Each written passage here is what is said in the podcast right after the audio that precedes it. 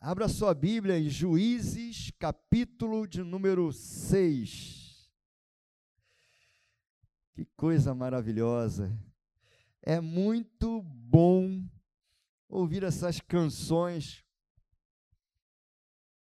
Sabe, porque essas canções, como eu falei aqui na, na hora do ofertório, eu não sei se isso acontece com vocês. Quando eu escuto canções antigas, não que as novas não são boas, eu gosto muito das canções novas também, mas as antigas têm esse perfil cristocêntrico.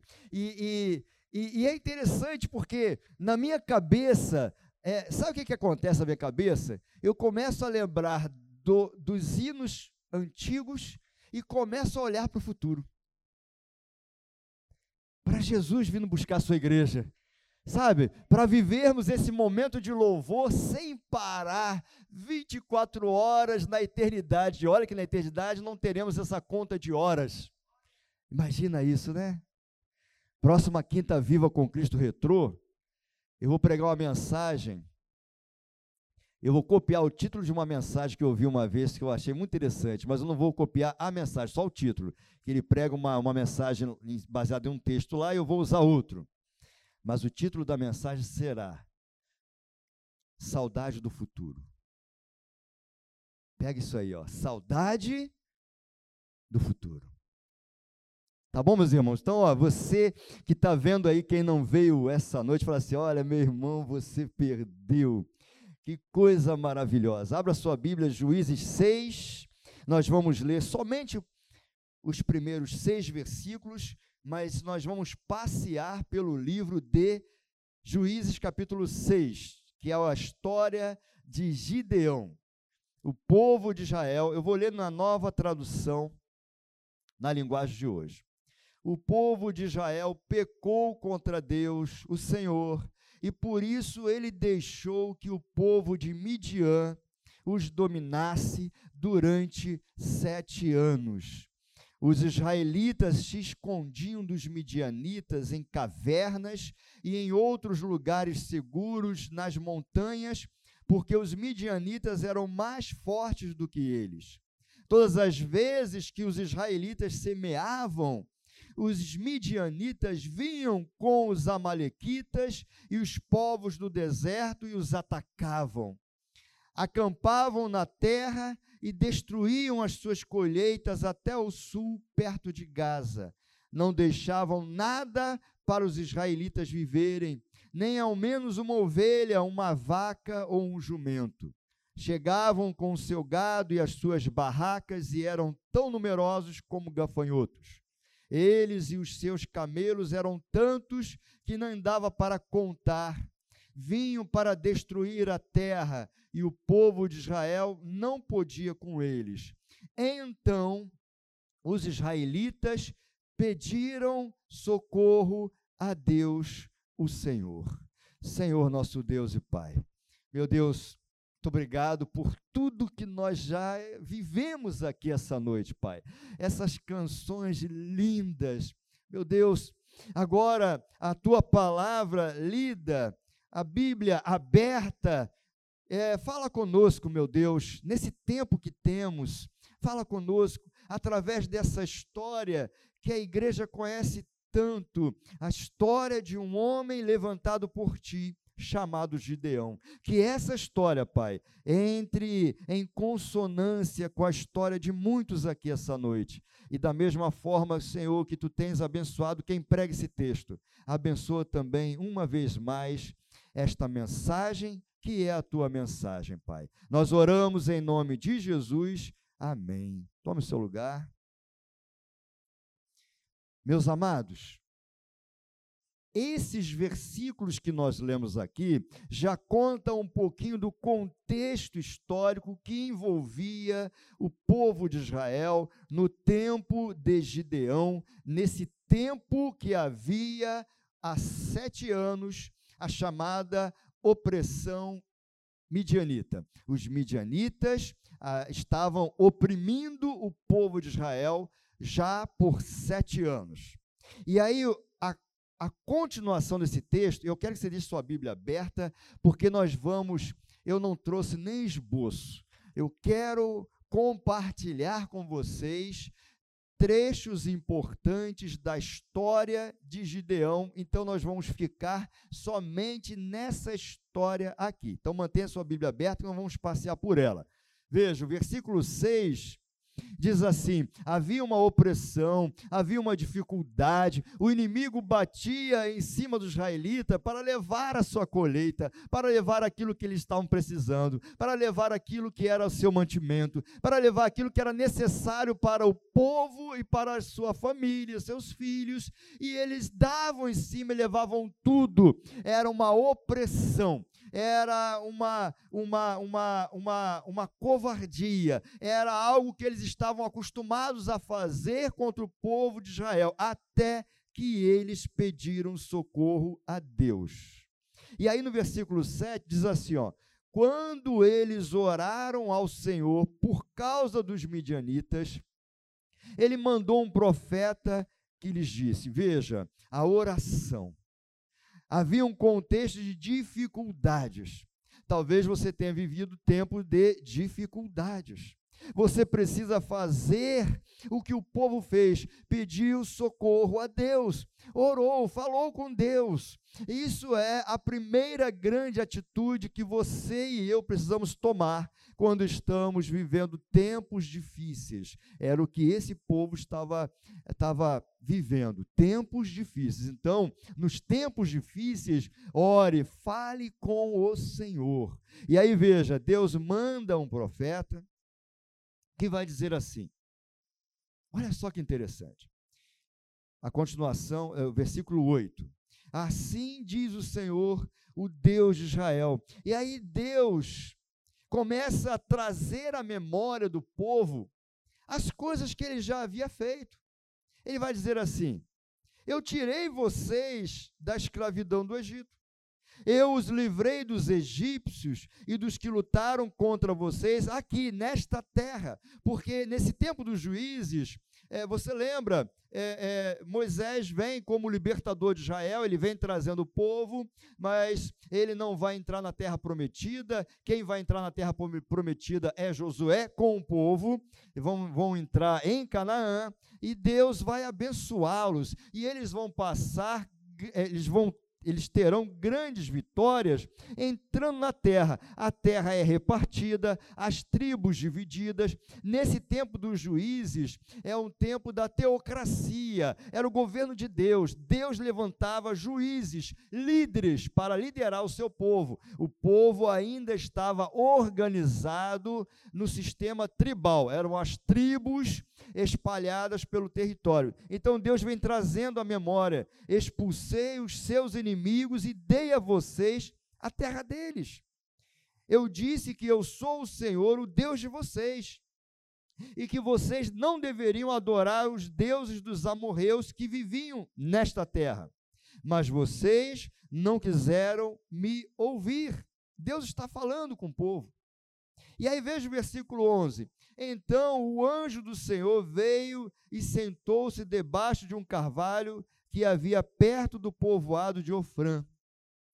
Este carvalho pertencia a Joás, que era da família de Abiezer. O filho Gideão, o seu filho Gideão, é, preste bem atenção nesse termo. O seu filho Gideão estava malhando trigo no tanque de pisar uvas. Na sua versão deve estar no lagar. Está lagar aí, gente? Lagar na tua Bíblia? Então, era uma bacia grande onde se pisavam as uvas, tá? É, então, ele estava malhando trigo no tanque de pisar uvas. Ele então estava escondido. Por que, que ele estava escondido? Para que os midianitas não o encontrassem. Ele estava malhando trigo no lagar no local de pisar nas uvas. Então era diferente, porque o lagar, o lugar de pisar as uvas, não é? havia todo uma, um preparo, cordas para segurar as mãos e você pisava ali para esmagar as uvas. Era um lugar reservado, um lugar fechado. Mas o trigo deveria ser malhado em lugar aberto, com ventilação. Então Gideão estava escondido, ele estava improvisando, malhando trigo no lugar errado, mas era o lugar protegido, era o lugar escondido. Por quê? Por conta dos midianitas. E aí veja, então o anjo do Senhor apareceu a ele e disse assim: ó, você é corajoso e o Senhor está com você. E aí Gideão, ele vai ele vai dar uma resposta para o Senhor, ele vai dizer assim, para o anjo do Senhor, ele vai dizer assim: se o Senhor Deus está conosco, por que tudo isso está acontecendo com a gente? Olha aí, ó. Vamos ler ali, ó. Se o Senhor Deus está com o nosso povo, por que está acontecendo tudo isso com a gente? Sabe, meus irmãos, às vezes não é assim. Você diz assim: se o Senhor está comigo, porque nós carregamos, por exemplo, a, a, a, aquilo que Jesus deixou registrado no Evangelho de Mateus, o que, é que ele vai dizer? Eu estarei com vocês até a consumação dos séculos. Então você sabe que Deus está contigo. Aí ele vai dizer o seguinte para o anjo: se Deus está conosco, por que a opressão medianita? Se Deus está conosco, por que eu estou passando por, por isso que eu estou passando? Por que, que eu estou enfrentando essas dificuldades?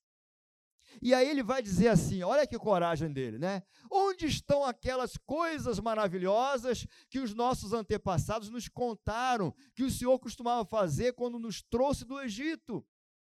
Ele nos abandonou e nos entregou aos midianitas. Parece aquela mensagem que eu preguei não sei quem é que estava aqui sobre o Salmo 77, sobre Asaf. Lembra que eu falei sobre uma crise de fé? Quem é que lembra dessa mensagem? Ninguém lembra? Somente dois. Ah, que bom. Então Gideão, ele começa a falar: Cadê o Deus dos nossos antepassados? Cadê o Deus que abriu o mar vermelho? Cadê o Deus Todo-Poderoso? Nós estamos pressionados pelos midianitas, e isso já tem sete anos. Isso já tem tempo. Os problemas continuam. E aí, qual é a, a, a, a, a, conclusão que Gideão vai tirar? Ele vai dizer assim: Deus nos abandonou. Às vezes nós passamos por tempos difíceis demais na nossa vida. E nós temos uma ideia, não de que Deus tenha abandonado, mas você talvez pergunte: Senhor, quando isso vai parar? Quando isso vai ter fim? Quando isso vai se resolver? Ou se vai se resolver, porque Ele é soberano. Mas aí Gideão fala sobre isso: Deus nos abandonou. E aí, veja, versículo 14.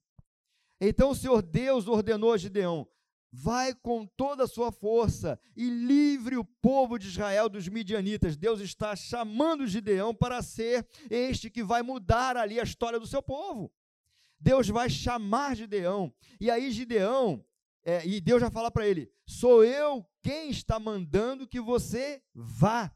E Gideão já começa a, a, a, mais uma vez a dialogar com Deus, e ele vai dizer assim: Senhor, como posso libertar Israel? A minha família é a mais pobre da tribo de Manassés. E eu sou a pessoa menos importante da minha família. Entenderam isso? Ele diz assim: ó, da tribo de Manassés, a minha família é a mais pobre. E dessa família mais pobre, no meio da família, o menos importante sou eu. Ele falando com Deus. Mas Deus, quando chama Davi, Davi também era o menos importante da sua casa. Era ou não era? Vocês lembram quando Samuel foi ungir o rei? Que Deus mandou ir à casa de Jessé? E ali estavam os filhos de Jessé, mas não estava Davi. Davi estava onde? Davi estava cuidando das ovelhas. Longe de casa ele era o menor, ele era o mais improvável rei de Israel. Mas Deus chama Davi e faz de Davi um guerreiro cuja história talvez não tenha paralelos, para mostrar que não é a pessoa, é Deus. Então Deus, é como se Deus falasse: Gideão, eu sei que você é da tribo de Manassés, eu sei que a sua família é a mais pobre, e eu sei que você é o mais fraco da sua família, o menos importante, mas é você que eu estou chamando, porque você vai livrar o povo não por causa de você, mas por causa de mim. Não é a sua força, mas é a minha força. Você é o menor da tua casa, mas eu sou o Deus Todo-Poderoso. É isso que ele está falando. Quando Deus chama Paulo, Paulo também, ele estava ali no grupo, mas ele era o menos importante. Coloca aí Atos 13, versículo 1. Mantenha a sua Bíblia na história de Gideão, tá? Só para a gente ler esse texto aqui, ó. Pode colocar qualquer versão, isso. Na igreja de Antioquia havia os seguintes profetas e mestres. Tinha uma turma boa lá. Aí tinha um grande Barnabé. Ele vai encabeçar a lista o grande Barnabé. E Barnabé, não precisa nem dizer quem era Barnabé, todo mundo conhecia Barnabé. Ele era o cara lá, camarada reconhecido. Depois, Simeão, chamado o Negro. Depois, Lúcio de Cirene. Manaém, que havia sido criado junto com o governador Herodes. E Saulo. É o último da relação. É último. Mas se você pegar Atos 13 em diante, você vai ver Deus fazer de Paulo o maior missionário da história. Então Deus está falando para ele: Gideão, eu sei que você é fraco, mas eu estou te chamando e sou eu que estou mandando você ir. E aí ele vai dizer assim, ó, versículo 16: Mas o Senhor disse: Você pode fazer isso porque eu o ajudarei. Você esmagará todos os midianitas como se eles fossem um só. Eu fico imaginando a cabeça de Deão. Assim, meu Deus, eu?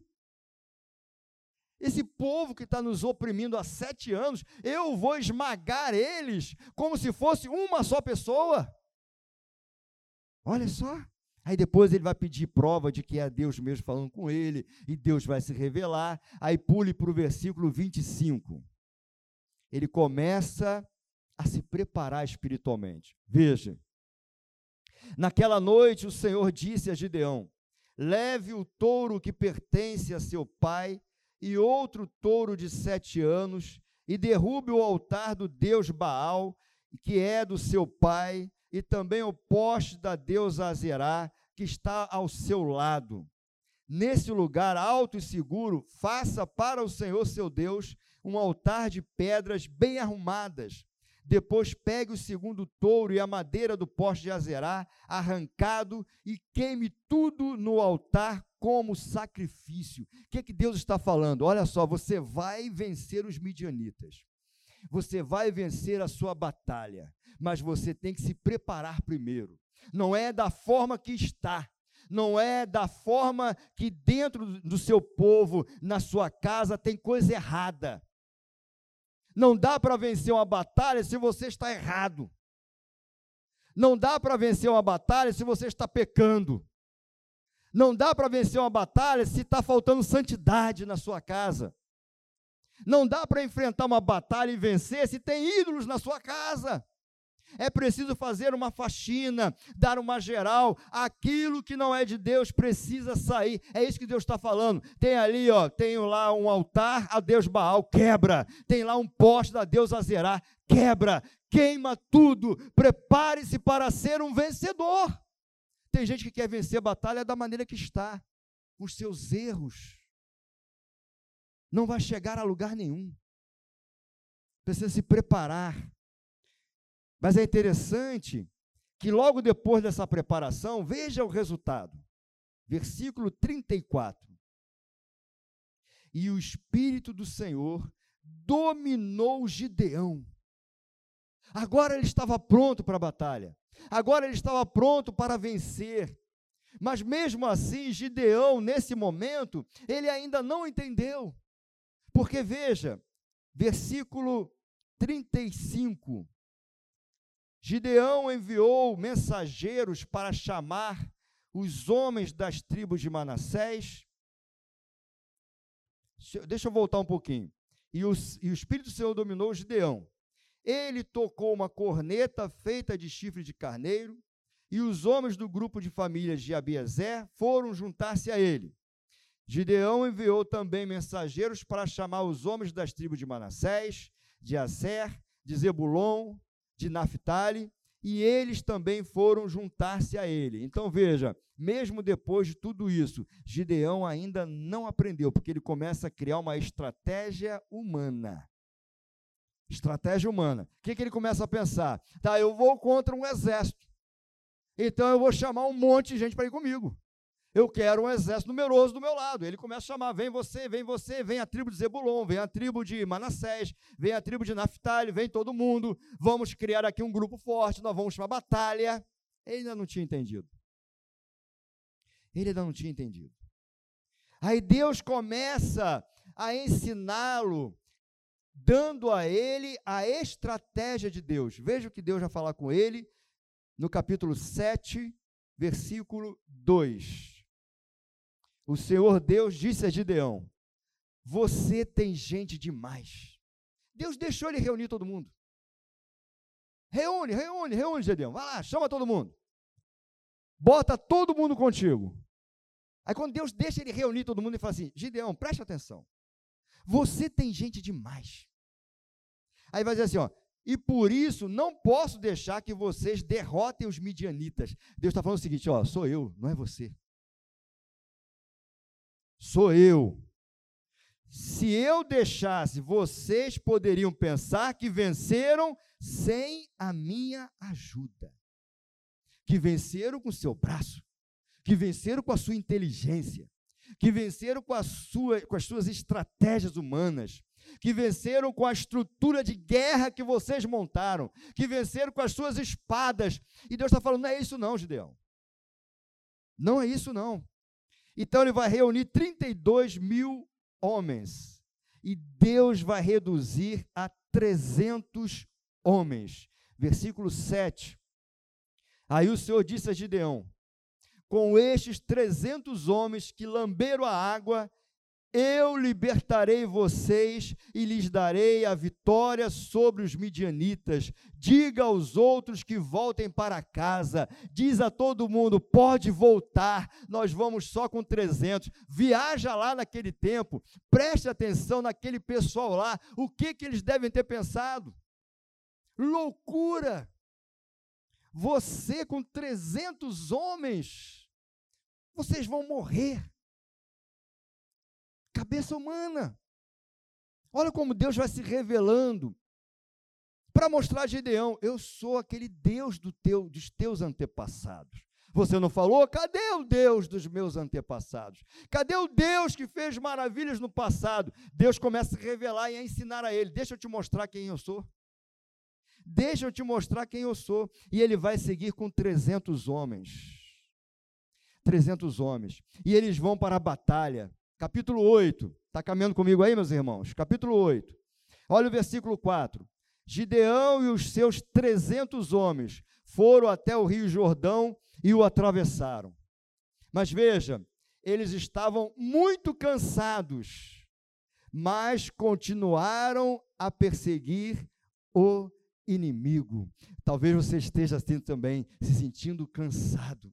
Sabe o voto de oração que você tem feito com Deus? Talvez você esteja também se sentindo cansado, porque não está acontecendo. Cansado porque a sua casa continua sofrendo as coisas que você tem buscado diante de Deus. Cansado porque a enfermidade ainda continua no seu corpo ou na sua alma. Aliás, não sei se vocês estão percebendo, meus amados, enfermidades são complicadas, mas vocês já pararam para perceber a, a, a quantidade de notícias de pessoas com câncer que nós estamos escutando nos últimos dias? Será que é só eu que estou tendo essa percepção? Quem mais aí tem visto tantas histórias assim? Levante sua mão. Olha aí. Meus amados, eu tenho dois conhecidos, um é amigo e o outro é um conhecido. São pastores jovens, 30 e poucos anos e 40 e poucos anos. Os dois com câncer. O de 40 e pouco, os médicos disseram: ó, três meses somente mais de vida. Sabe? Essas batalhas da vida. Tem gente que vai cansando.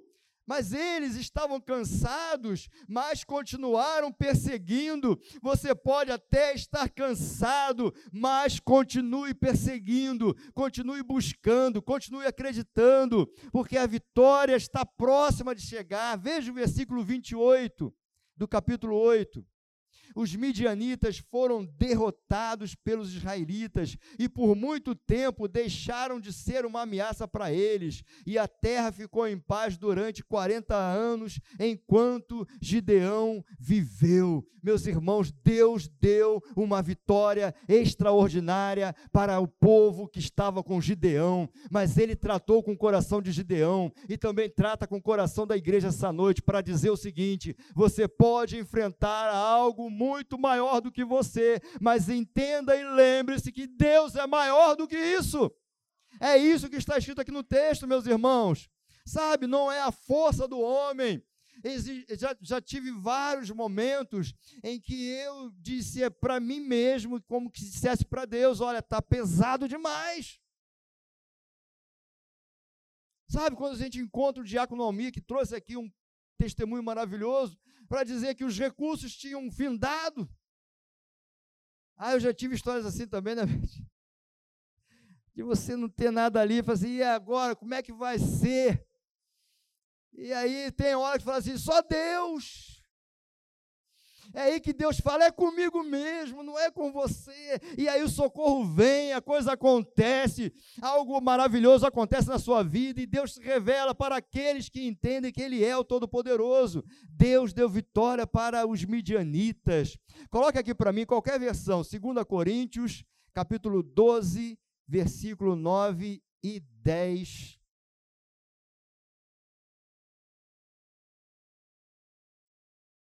2 Coríntios 12, versículo 9 e 10.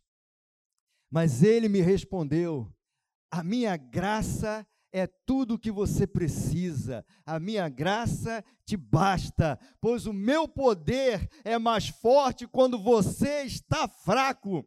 Portanto, eu me sinto muito feliz em me gabar das minhas fraquezas, para que assim a proteção do poder de Cristo esteja comigo. Versículo 10.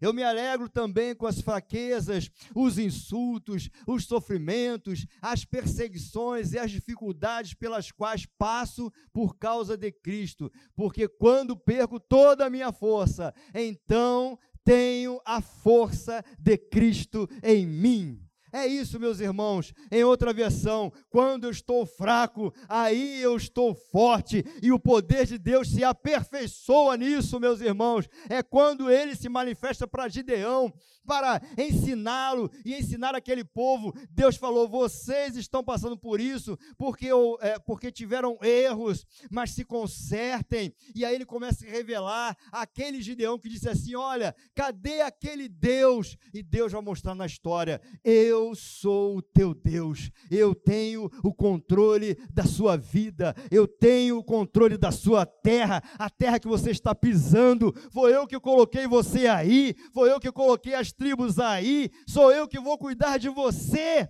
É isso, meus irmãos. Esse é o nosso Deus, um Deus que se revela para conosco, um Deus que se revela na nossa história, mas lembre-se sempre disso. Não ache você no teu coração que você é forte demais, e nem que você é muito inteligente, nem que você pode resolver as coisas sozinho. Você precisa contar sempre com Deus Todo-Poderoso. Ele estará contigo até a consumação dos séculos, e está escrito: Jesus Cristo é o mesmo ontem, hoje e eternamente. O Deus de Gideão é o teu Deus também. Continue perseguindo, mesmo que você esteja cansado, porque na sua fraqueza Deus se revela como Deus forte, o grande El Shaddai.